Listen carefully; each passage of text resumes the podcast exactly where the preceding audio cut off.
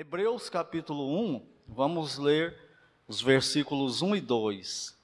Convido os que podem a se porem de pé. E vamos ler Hebreus capítulo 1, versículos 1 e 2, que diz assim: Havendo Deus outrora falado muitas vezes e de muitas maneiras aos pais pelos profetas, nestes últimos dias nos falou pelo Filho, a quem constituiu herdeiro de todas as coisas, pelo qual também fez o universo. Oremos. Pai Santo, Deus bendito, mais uma vez nós estamos na tua presença em oração para agradecer ao Senhor por mais esse culto até aqui. É maravilhoso saber que, apesar de sermos pecadores, estamos, pelo menos a maioria de nós aqui, dos que nos acompanham pela internet, salvos, perdoados, regenerados pelo Teu Santo Espírito, e o Senhor nos aceita na Tua presença e sabemos que tudo isso é por causa do teu filho querido, o Senhor Jesus Cristo.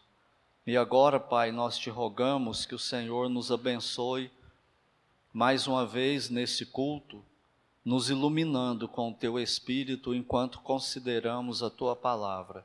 Use-a para a tua honra e glória, para o nosso bem, seja para salvar pecadores ou edificar o teu povo, aumentar nossa admiração, nosso zelo, fidelidade, as nossas convicções concernentes ao Senhor e as coisas pertencentes ao Senhor. Usa tua palavra para a tua honra e glória e para o nosso bem. Nós oramos no nome do Senhor Jesus Cristo. Amém. Podeis sentar-se? A majestosa, superior e final revelação de Deus nós já vimos que a carta aos Hebreus, e nós vamos tratá-la como carta aqui, e nós vimos domingo passado, né, que tem essa dúvida se ela é um tratado teológico, se ela é um sermão que foi escrito e distribuído, ou se é uma carta tipo epístola, mas é assim que nós vamos nos referir a ela como carta, pelo menos na maioria das vezes. Nós vimos então que nela não tem pormenores, né? O autor ele não, não, não, não age como de costume nas, nos demais livros do Novo Testamento. Ele não tem saudação, ele não começa aqui, Hebreus 1, saudando quem quer que seja, ele também não, não se dirige a ninguém especificamente, no, no começo não tem introdução de assunto, ele já entra direto no assunto. E qual é o assunto? Ele vai provar, a intenção dele é provar que Jesus Cristo é superior a tudo que existe. Ele é superior a tudo e ele é superior a todos, principalmente nas questões do Velho Testamento, as questões da lei, o sacrifício, é, sacerdotes e etc. Então, esse é o alvo dele e ele já entra direto nisso.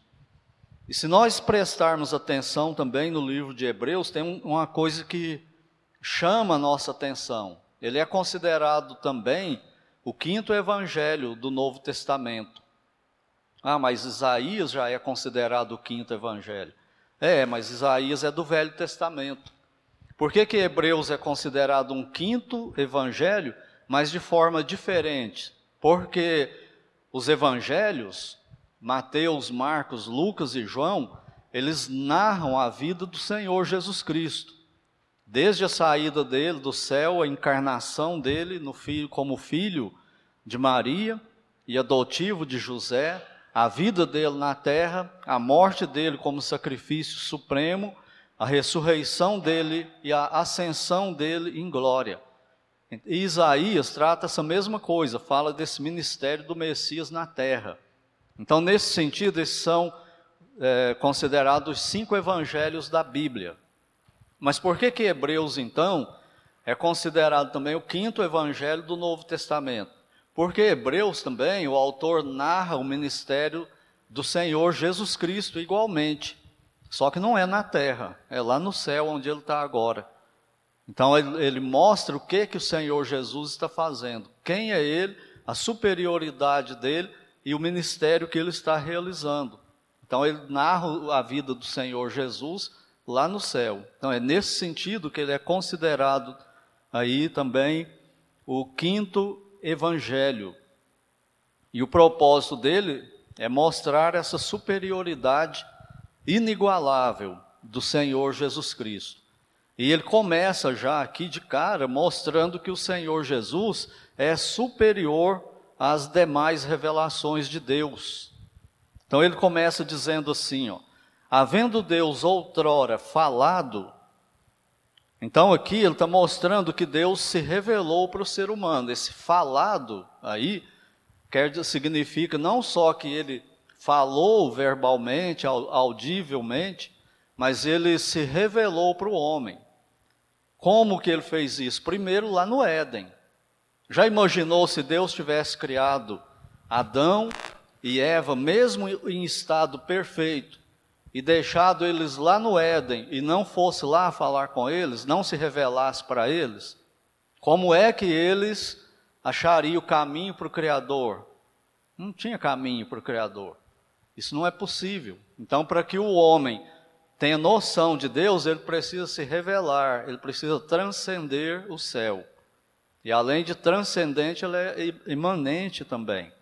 Então Deus se revelou ao homem e ele continua dizendo que Deus fez isso de muito, eh, muitas vezes e de muitas maneiras. Então ele ele fez essa revelação de forma progressiva. Ele falou várias vezes, de várias maneiras, usou várias pessoas, vários métodos, e assim ele estava se revelando ao homem. E também fala aqui que ele se revelou aos pais no começo, lá no Velho Testamento e no Novo, os apóstolos, aqui na, e pelos profetas.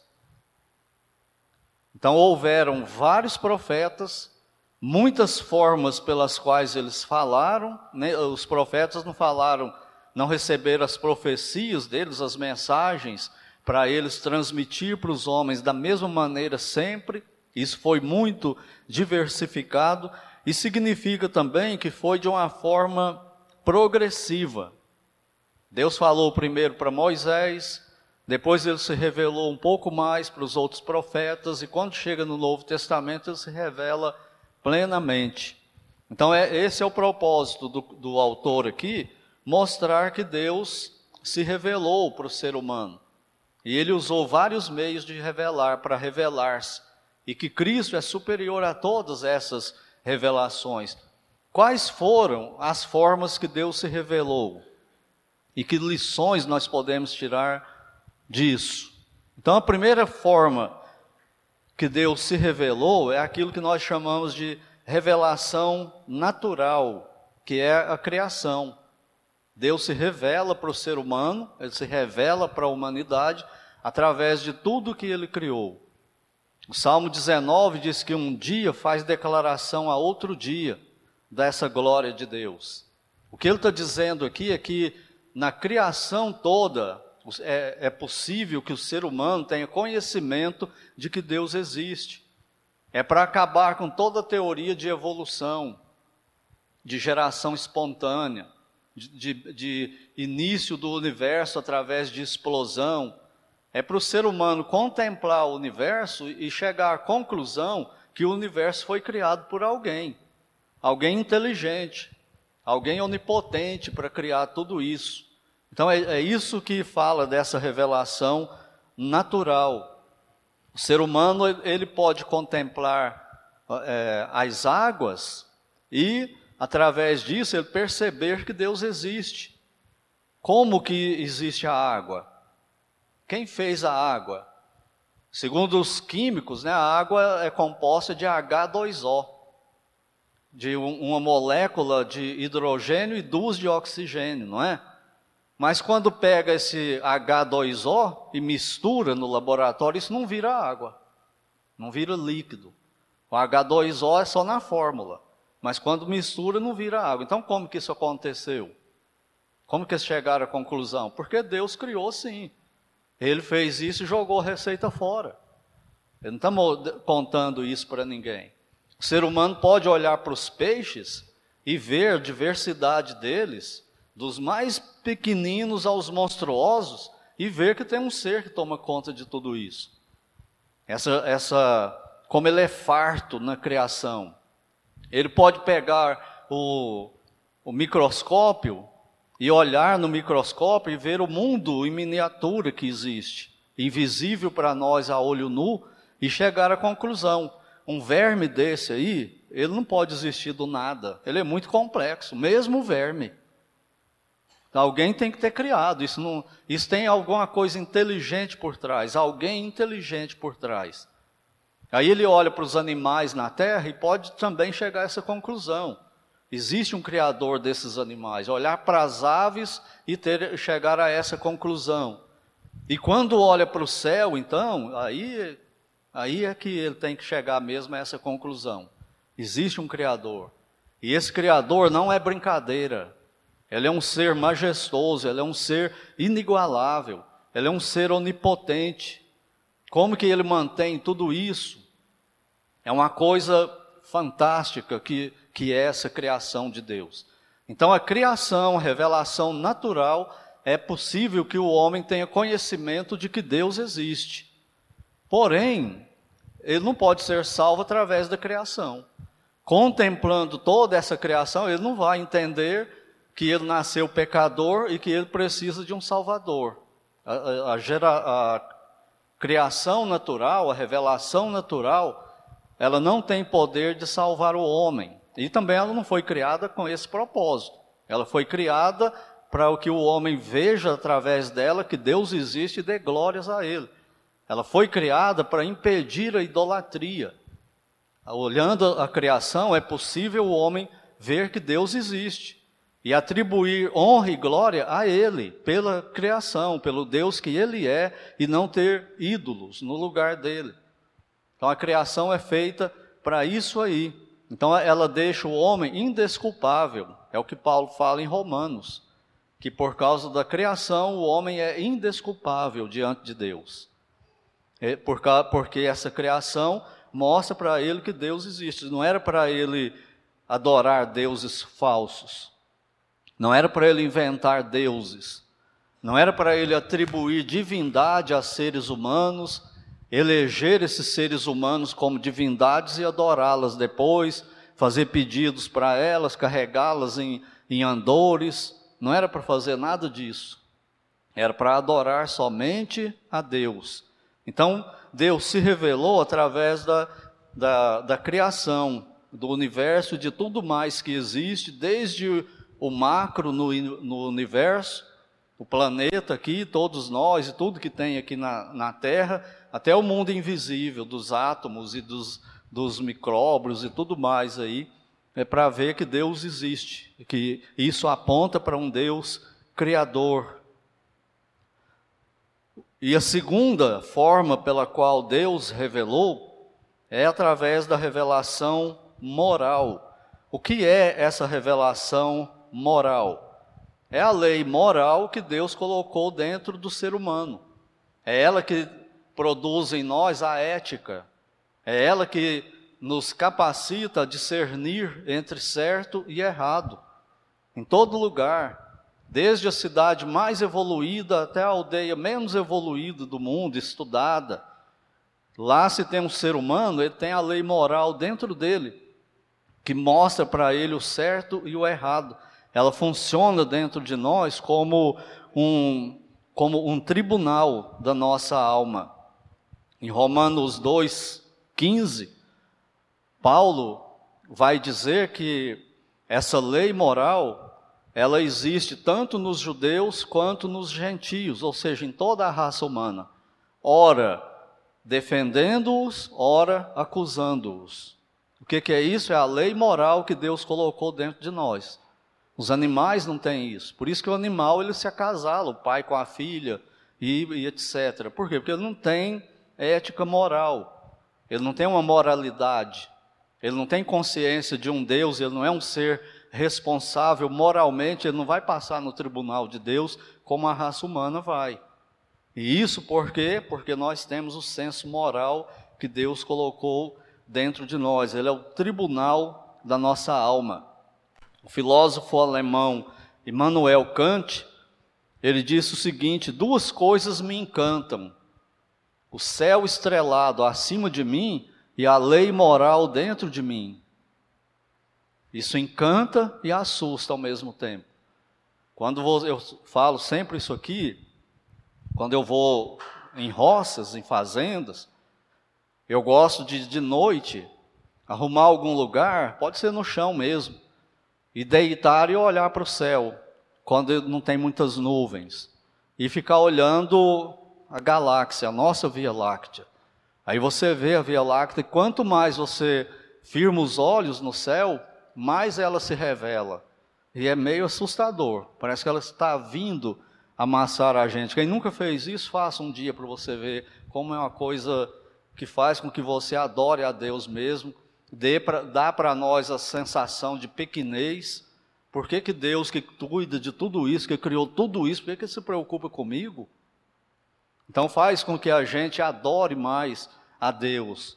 E essa lei moral dentro de nós faz isso também. É ela que fala para nós, está certo, está errado, Todos nós sabemos, temos consciência disso por causa da lei moral, que é a segunda revelação de Deus para a humanidade. Porém, essa lei moral também não salva o homem. Ela não foi dada para salvar o homem. Ninguém é salvo por justiça própria. Eu sei o certo e sei o errado. Eu quero fazer o certo. Muitas vezes eu faço o errado, mas muitas vezes é contra a minha vontade. E no final, então, Deus vai somar aí o que eu fiz de certo, o que eu fiz de errado. E se, eu, se o que eu fiz de certo for mais do que o que eu fiz de errado, então Ele vai me salvar. Não existe isso na Bíblia. Deus não deu essa lei moral para nós sermos salvos através dela.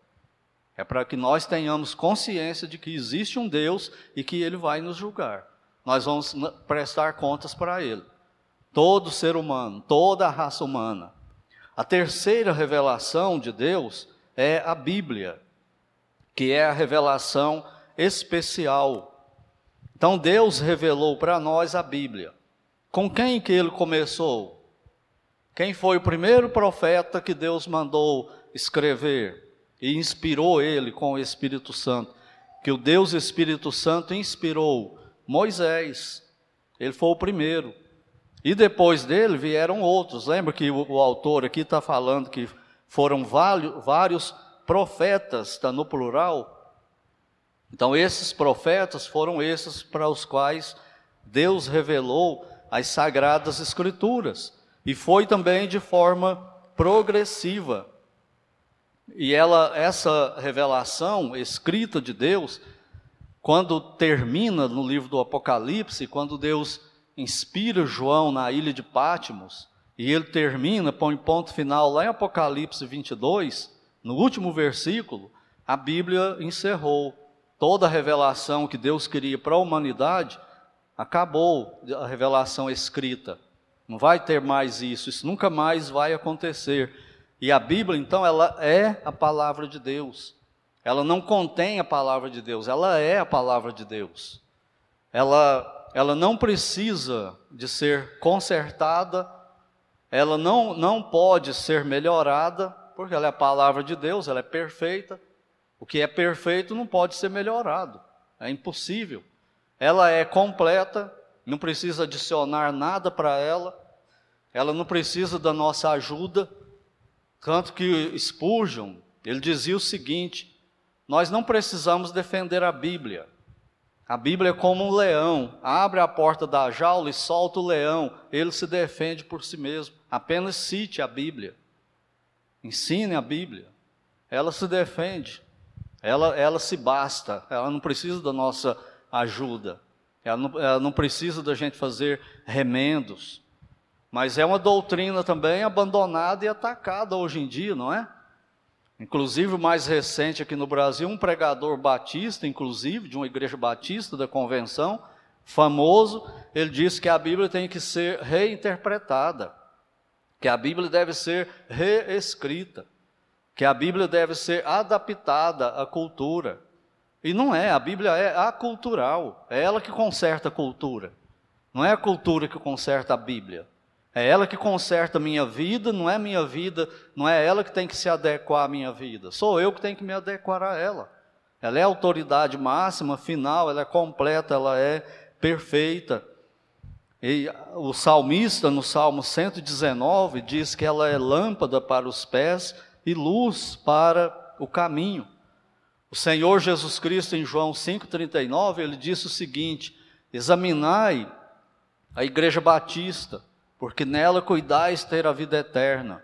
Ou ele disse: Examinais a igreja presbiteriana, porque nela cuidais ter a vida eterna. Examine o pastor Fulano, ou a outra denominação. Foi isso que ele disse? Não, ele disse: examinais as Escrituras, porque vós cuidais ter nelas a vida eterna, e são elas mesmas que de mim testificam. Ele deu o aval dele às Sagradas Escrituras. Por isso nós não podemos abrir, abrir mão da Bíblia em nada. Na nossa vida particular, nem na vida da igreja, da sociedade, nós temos que falar o que a Bíblia fala. E nós temos que denunciar o que a Bíblia denuncia. Não é para o crente ficar calado. Quando aparecer o pecado querendo se impor, é o crente tem que levantar e falar o que a Bíblia fala. E deixa que ela cumpra o papel dela. O que, que o Senhor Jesus, eh, o que, que Deus falou através de Isaías? A minha palavra não voltará para mim vazia, mas ela cumprirá todo o propósito pelo qual eu a estou enviando. E quem sabe o propósito pelo qual ele está enviando é Ele. Muitas vezes Deus manda a gente falar da salvação, da condenação para um pecador, para condenar ele mais ainda, igual ele fez com Moisés, com Moisés e o faraó. Para que, que Moisés foi lá pregar no Egito? Para salvar o faraó? Não, para condenar o faraó. Deus falou para Moisés: eu vou endurecer o coração dele, ele vai endurecer o próprio coração, e no final eu vou ser glorificado no Egito. E todo mundo saberá que eu sou Deus. Então ele tem o propósito dele, nem sempre é para salvar, às vezes é para julgar. Lembra quando Isaías, depois da experiência fantástica com ele, lá no capítulo 6, que ele adentra o templo e ele tem uma visão de Deus? E ele tem a sensação que ele vai morrer, porque ele contemplou a presença de Deus, a glória de Deus. E o que, que ele fala? Eu vou morrer agora, ai de mim. Eu sou um homem de lábios impuros e habito no meio de um povo de impuros lábios, e os meus olhos viram o Senhor. E um anjo vem, pega com a tenaz, aquela, aquela peça de pegar coisa quente, né? Vai na brasa, no braseiro do altar do templo, pega uma brasa, seu problema é, é a língua, e queima a língua dele. E fala para ele: agora você está purificado. E agora, o que, que você vai fazer? Ele fala: Senhor, eis-me aqui, envia-me a mim. Ele pensa: agora eu vou, vou fazer a vontade de Deus, eu vou pregar agora com extremo poder, todo mundo vai se converter. E o que, que Deus fala para Isaías?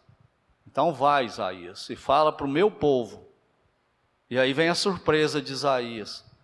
Só que eu vou fechar os ouvidos deles, eu vou cegar os olhos deles e eu vou impedir o entendimento deles. Para que eles não entendam, para que eles não acreditem, para que eles não se arrependem, para que eu não os salve. Era juízo. Isaías, mas Senhor, até quando? Que ministério é esse? Senhor, manda eu ir lá pregar e está falando para mim que eu vou ter zero de resultado? Até quando? Resumindo o que Deus fala para Isaías, ele está dizendo: até que eu queira. Enquanto eu te mandar, vai lá e prega. Então a palavra de Deus, ela é assim, ela é autoridade máxima, final, e ela não volta vazia. Ela executa a missão dela e o nosso trabalho é soltar a palavra dele. E ele a usa do jeito que ele quer, com quem ele quer, para o propósito que ele quer. Então a Bíblia é a palavra de Deus e a Bíblia sim, ela guia o homem para a salvação. ela guia para o Senhor Jesus Cristo, de Gênesis até Apocalipse. Ela é como se fosse uma grande seta, apontando o tempo todo. É como se Jesus Cristo, o Senhor, ele estivesse no centro da Bíblia e todos os livros dela com a seta apontando para ele. Todos eles, não tem nenhum que não faz isso, que não tem esse propósito na Sagrada Escritura. Então, isso é a Bíblia. Ela aponta para o Senhor Jesus Cristo. E ela foi sendo revelada aos poucos, por mais de mil anos, que ela foi revelada para nós. E hoje temos ela escrita como uma bênção de Deus para nós.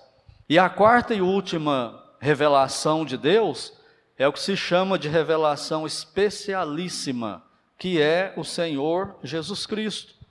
Então ele revelou-se ao homem através da revelação natural, que é a criação, a revelação moral, que é a lei de Deus dentro de nós, a revelação especial, que é a Bíblia, e a revelação final, máxima, superior, que é o Senhor Jesus Cristo. Versículo 2: Nestes últimos dias nos falou pelo Filho, a quem constituiu herdeiro de todas as coisas. Depois, permitindo Deus, nós vamos ver aqui esses adjetivos todos que o autor usa aqui para o Senhor Jesus Cristo.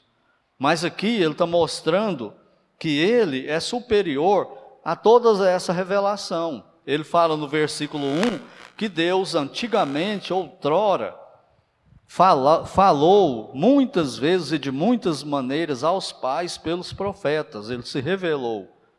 E agora, ele se revelou através do Filho.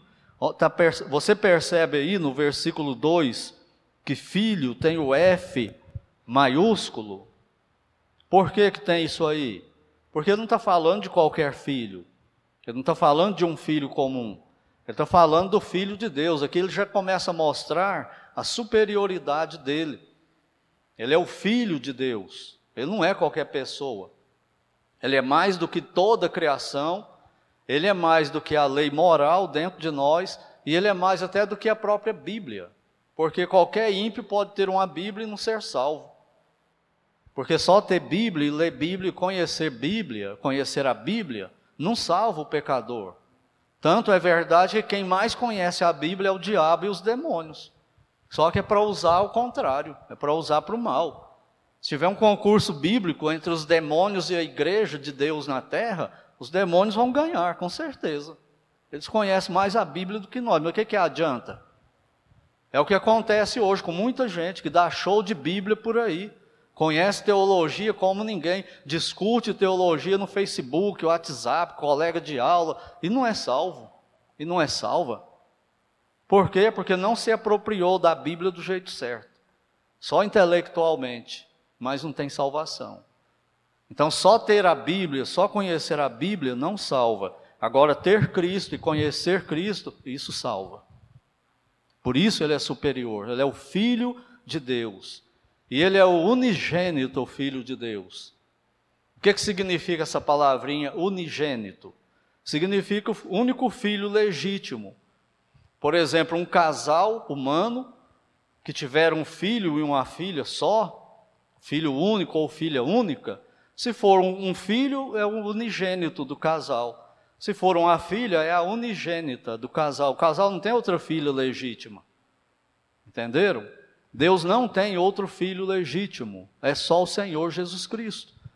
O casal em questão aí que eu estou falando, pode adotar uma outra, uma outra criança, um outro filho ou uma outra filha, não é?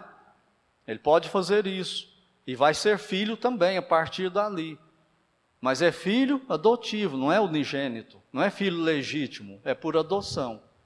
E é dessa forma que nós somos filhos de Deus também, por adoção. O unigênito é só o Senhor Jesus Cristo. Ele é o único filho legítimo de Deus, aquele que coexiste com o Pai e com o Espírito Santo. Da mesma essência, tem os mesmos atributos, a mesma divindade, o mesmo conhecimento, está na mesma obra, tem a mesma perfeição tudo que o Pai e o Espírito Santo têm, o Filho também tem. E tudo que o Filho tem, o Pai tem e o Espírito Santo tem. Ele é o Filho de Deus. Ele é a revelação máxima melhor, final, total, completa, que não precisa de outra. Então, toda essa revelação de Deus, a Bíblia escrita, ela não foi progressiva, ela veio até Cristo. Quando chega em Cristo, essa revelação para e não tem outra. Talvez você pense, mas pastor, tem o Novo Testamento todinho. Sim, tem, mas de quem que ele está falando? De Cristo. Ele não está falando outra revelação. É a revelação que veio em carne, o Senhor Jesus Cristo. Então a revelação de Deus veio progressivamente até ele. Chegou nele, não tem mais revelação, acabou. Por isso que não tem ninguém hoje mais escrevendo a Bíblia. Você pode chegar para uma pessoa dessas aí que fala assim: o Senhor Jesus Cristo apareceu para mim essa noite lá no meu quarto. Ou Deus me levou lá no céu. É, o que, que ele te falou? É, ele falou então vamos escrever isso como palavra de Deus depois de Apocalipse? Não, isso não. Por quê? Porque não é revelação de Deus. A revelação de Deus ele dava para o homem e falava, anuncia. E operava para que os outros acreditassem, como nós acreditamos. A Bíblia é a palavra de Deus. Não tem ninguém mais fazendo isso hoje, porque essa revelação de Deus parou no Senhor Jesus Cristo. Então, ele é revelação máxima e final de Deus. Depois nós vamos ver isso aqui, continuar. Por exemplo, aqui, ó, a quem constituiu o herdeiro de todas as coisas. Como assim? Como você explica essa frase aí, essa sentença? Que Jesus Cristo se tornou herdeiro de todos, ele não é Deus? eterno com o Pai, toda a glória que o Pai e o Espírito têm, tudo não era dele antes dele nascer? Era herdeiro de quê? O que, que ele está herdando aqui, que ele não tinha antes? Então nós vamos ver isso depois, né? hoje não. Como diria o Kleber Machado, né? hoje não, hoje não. Então aqui, o autor ele já entra direto no assunto, mostrando que o Senhor Jesus é superior a toda a criação. E sem o, Senhor Jesus Cristo é impossível ir para Deus, é impossível voltar para Deus, é impossível achar Deus. Você tem a natureza, você tem a criação, você tem a lei moral dentro de você, e você tem a Bíblia, que você pode ler todo dia, mas sem a revelação principal, final, o Senhor Jesus Cristo, você não pode achar Deus. Você fica perdido, você continua perdido. Agora, depois dele mostrar que o Senhor Jesus é superior a toda forma de, de revelação de Deus, o autor faz um contraste entre os profetas e o Senhor Jesus e prova que ele é superior aos profetas. Olha aí, o versículo 1 ele fala: havendo Deus outrora falado muitas vezes, de muitas maneiras aos pais pelos profetas, ou seja, Deus se revelou, nestes últimos dias nos falou pelo Filho. Aí ele começa a mostrar que Cristo é superior agora aos profetas, a todos eles. Mas nós vamos ver isso na, na próxima mensagem. E aqui, que lições nós podemos tirar desses dois versículos aqui, onde está tratando que, mostrando que Deus se revelou ao homem. Eu listei aqui pelo menos três lições e aplicações. Primeiro, Deus criou o homem perfeito e em comunhão com ele. Mas o homem caiu em pecado, como nós vimos hoje de manhã. Ele pecou contra Deus, morreu espiritualmente, a comunhão com Deus foi cortada, o Criador cortou essa comunhão com o ser humano e o homem tornou-se pecador, ou seja, desobedecedor. É isso que o homem se tornou, né? Desobedecedor e perdeu completamente a consciência de quem é Deus. Lembra que nós vimos de manhã que apesar de Adão intelectualmente continuar sabendo que Deus é onipresente, o que, que significa isso? Que qualquer lugar da criação Deus está presente. Toda a criação de Deus está presente na, com Ele, está diante dele. Não é que Deus está num lugar como uma pessoa, um, um ser ali, não. É que toda a criação está nua e patente diante dele. É isso que significa. Não tem nada que ele não vê, não tem nada que ele não conhece, não tem nada que ele não sabe. E apesar do homem saber disso intelectualmente, Adão e Eva, eles tentam se esconder de Deus no meio de árvores ainda. A gente fala assim, mas isso é absurdo demais, não é? Então por que, que nós pecamos escondido? Nós temos também as nossas árvores, nós temos as nossas florestas, através nas quais nós tentamos ainda esconder de Deus. Pensamos que lá ele não está vendo.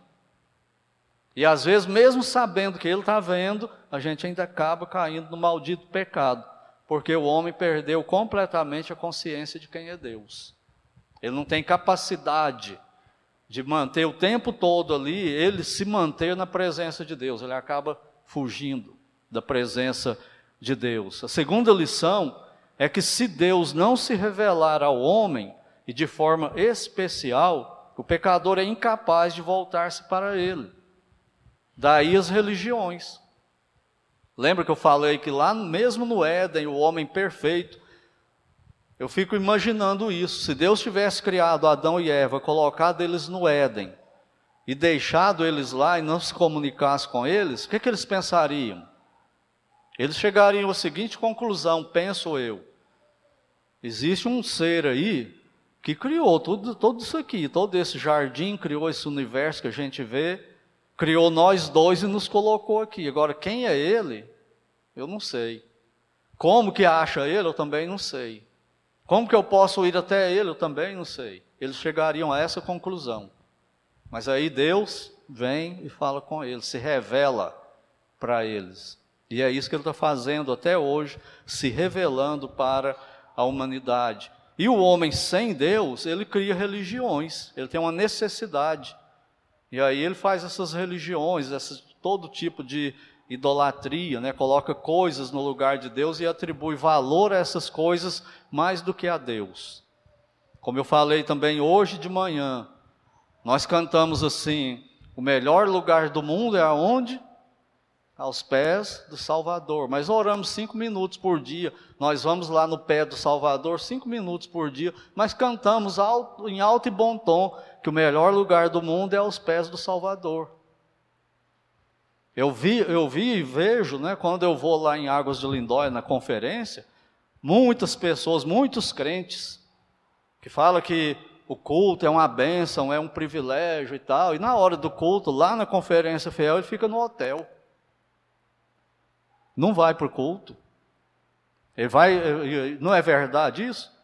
O ser humano vai passear, vai para lugar que não tem igreja, não vai para culto. Mas ele fala que entende tudo isso.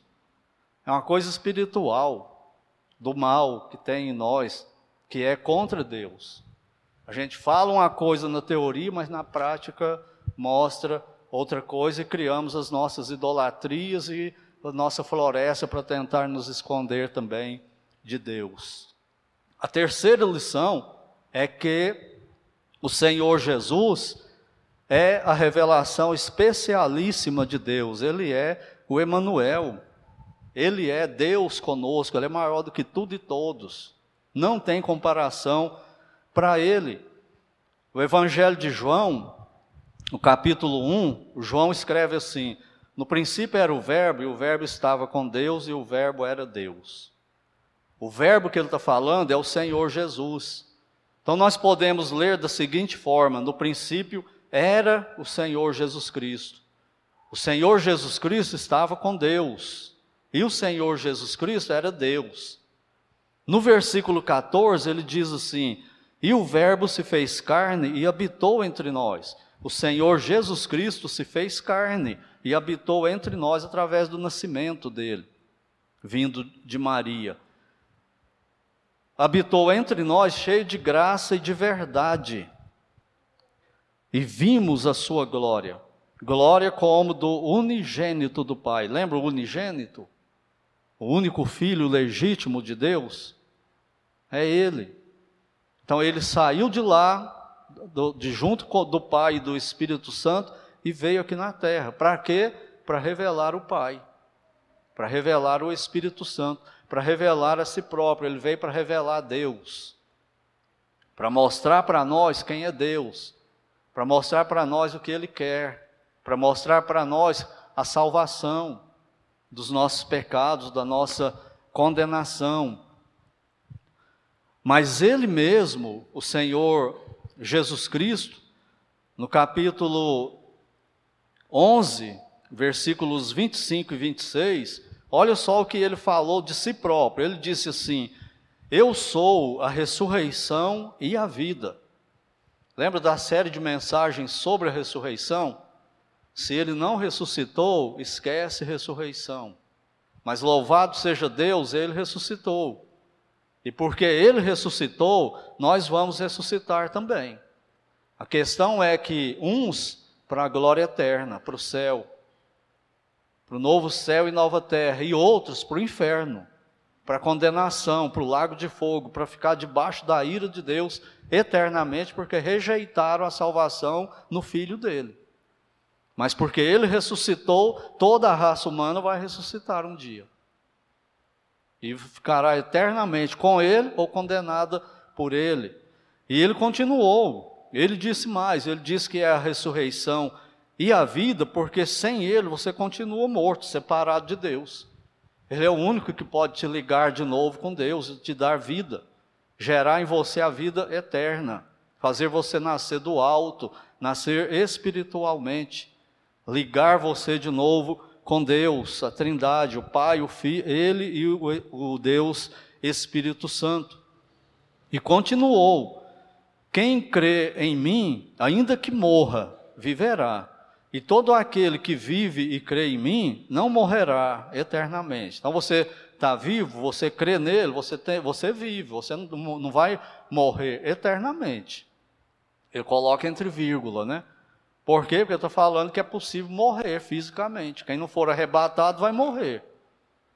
Mas não morrerá eternamente. Aquela morte espiritual, aquele desligamento eterno do Pai, do Filho e do Espírito Santo não tem mais, está ligado com Ele através do Filho. Crês tu isto? Ele perguntou. Você crê nisso aí? Por isso, ele ainda disse, quando esteve aqui na terra, em João 14, 6, Eu sou o caminho, Lembra que eu falei que mesmo lá no Éden o homem não podia ir para Deus porque não tinha caminho? Agora tem. Qual é o caminho? O Senhor Jesus Cristo. Eu sou o caminho. Eu sou a verdade. Não tem outra verdade, não tem outro meio de salvação, de ligação, não tem outro jeito de voltar para o Pai. Ele é a verdade absoluta. E a vida, a vida eterna. Ninguém vem ao Pai senão por mim. Está vendo que ele está junto com o Pai? Ele não falou ninguém vai ao Pai. Ele falou ninguém vem ao Pai senão por mim. Ninguém volta para a Trindade, para a comunhão com o Pai, o Filho e o Espírito Santo, sem o Filho. É inquestionável, gente, de todas as revelações majestosas de Deus, e elas são, você fica boquiaberto quando para para analisar isso seriamente.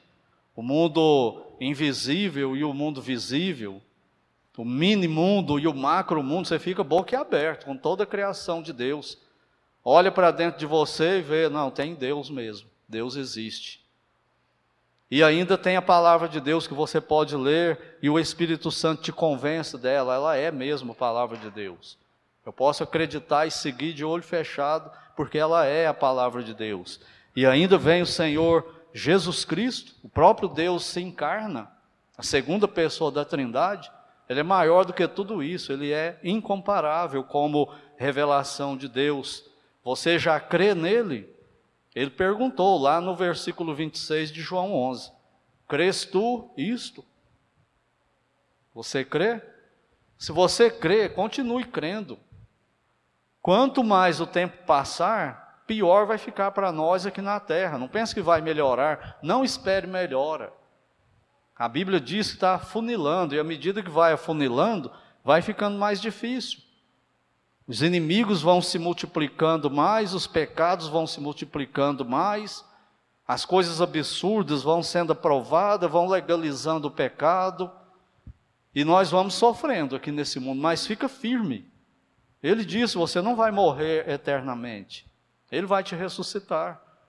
E se morrer agora, ele te leva para o céu. Caiu aqui morto agora, está na mão dele, do outro lado, em glória eterna. Então fica firme, vale a pena. Não deixe que ninguém roube isso de você. Nem time de futebol, nem artista, nem cantor, nada. Nem trabalho, nem família, nada tire isso de você. A sua lealdade a Ele, a sua fidelidade a Ele, a sua admiração por Ele. Os prazeres, não deixe que isso roube essa visão que nós devemos ter do Senhor como Ele é, incomparável. Não deixe que o diabo arranque a sua fé. Lembra que Cristo falou para Pedro? Pedro, o diabo quis te peneirar e arrancar a sua fé. O que, que é peneirar? Passar pela peneira. E o que, que ia ficar? A gente passa alguma coisa para a peneira para purificar, não é? O que, que o diabo queria fazer nessa linguagem simbólica aí? Passar Pedro pela peneira e a fé dele ficar, sair a fé dele. E é isso que ele quer fazer conosco também. Ele quer roubar a nossa fé, a nossa crença nessas verdades reveladas por Deus para nós. Então, fica firme se você é salvo. Morra por isso, se for preciso. Se for necessário, morra. Não abra mão, não negocie isso. Mas pode ser que haja alguém aqui, ou nos assistindo aí pela internet, que ainda não se rendeu a Cristo como Salvador, que ainda não crê. Saiba que você está separado de Deus e condenado à eternidade de miséria e sofrimento inimagináveis. Não dá para a gente falar em palavras o sofrimento que, que vem depois da morte para quem não é salvo. E vai ficar nisso eternamente. O Senhor Jesus é a única esperança para você. É o único meio de salvação, não há outro meio. Então renda-se a Ele hoje, renda-se pela fé. Você já crê em Cristo? É possível que haja alguém aqui entre nós que tenha fé intelectual no Senhor Jesus Cristo. E é possível que tenha também nos assistindo aí pela internet. Alguém que só tenha fé intelectual em Cristo e não tenha fé verdadeira, salvadora. Qual é a diferença? Vou tentar explicar isso com ilustração. Diz que um equilibrista chegou numa cidade mandou esticar um cabo de aço, amarrou ele numa antena, bem forte, de um lado, num prédio, de um lado da rua, e no outro prédio, esticou o cabo de aço e atravessava nele, sem nada de equipamento de segurança. Foi uma, duas vezes, e à medida que ele ia, o povo ia juntando para ver. E ele perguntou: Ei, você? Depois que ele foi várias vezes, né, ele parou e perguntou: Você acredita que eu posso fazer isso de novo? Falou: Não, eu acredito. Falou, Mas você tem certeza? Você acredita de verdade? Acredito. Eu estou convencido que você pode. Quem mais aí acredita desse jeito? Tem fé em mim que eu posso levar você para o outro lado? Levante a mão. Todo mundo levantou a mão. Foi, então eu peço você que levantou a mão primeiro e depois um por um, faça uma fila aqui e eu vou te pegar no colo e eu vou atravessar com você. Não foi nenhum. Essa é a diferença entre fé intelectual, você sabe que Jesus Cristo é o Salvador. Você sabe que tudo isso, muito mais que eu falei, que eu não falei aqui hoje, é verdade sobre ele. E você acredita nisso intelectualmente mas você nunca pulou nas costas dele para falar: me leva com o Senhor, me salva. Seja o meu Deus, manda na minha vida a partir de agora. E eu vou obedecer. Já viu aqueles, aquelas pessoas que falam que têm certeza da salvação, mas isso eu não vou fazer? Lembra que eu falei na hora da ceia? Eu não vou tomar ceia esse mês, eu não vou me batizar, eu não vou ler a Bíblia hoje, eu, eu isso. Eu, ele é Deus dele, o Deus dele é ele mesmo, não é, não é Cristo. É ele mesmo. Quando ele entende isso e ele pula mesmo em Cristo, essa é a fé que salva. Esse é o crer que a Bíblia fala. Eu creio. E o que tem que fazer? Você tem que confiar só em mim, se agarrar em mim e seguir tudo que eu falar. Então é isso que eu vou fazer. Mas isso vai te custar muito na prática. Não, eu vou, não tem, se tiver que morrer, eu morro, igual o João, o João Bunian, igual Pedro, igual Paulo. O que o Senhor mandar, eu vou fazer. Você vai perder muita coisa financeiramente, não me importa, eu vou com o Senhor. Você crê assim? Crês tu isto? Ou é uma crença com concessões? A sua fé é só intelectual. Ela não é verdadeira, ela não é suficiente para te salvar. Então, se você é esse tipo de pessoa, renda-se a Ele totalmente hoje à noite. Você não tem outra, outra saída. Só Ele pode te levar para o céu, mais ninguém. Só Ele pode te salvar, te perdoar, te justificar para toda a eternidade, segurar você com a mão onipotente e Ele atravessa no cabo de aço com você para o outro lado, você não cai e ninguém derruba Ele. Nem vento, nem avião, nada, pode cutucar Ele com bambu lá para derrubar, Ele não vai cair. Ele não cai. Você crê? Já se entregou assim? Ou tem concessões? Não, sou eu que determino. Dá aquelas desculpas esfarrapadas. Não, mas Deus é onipotente para te dar vitória sobre esse problema aí.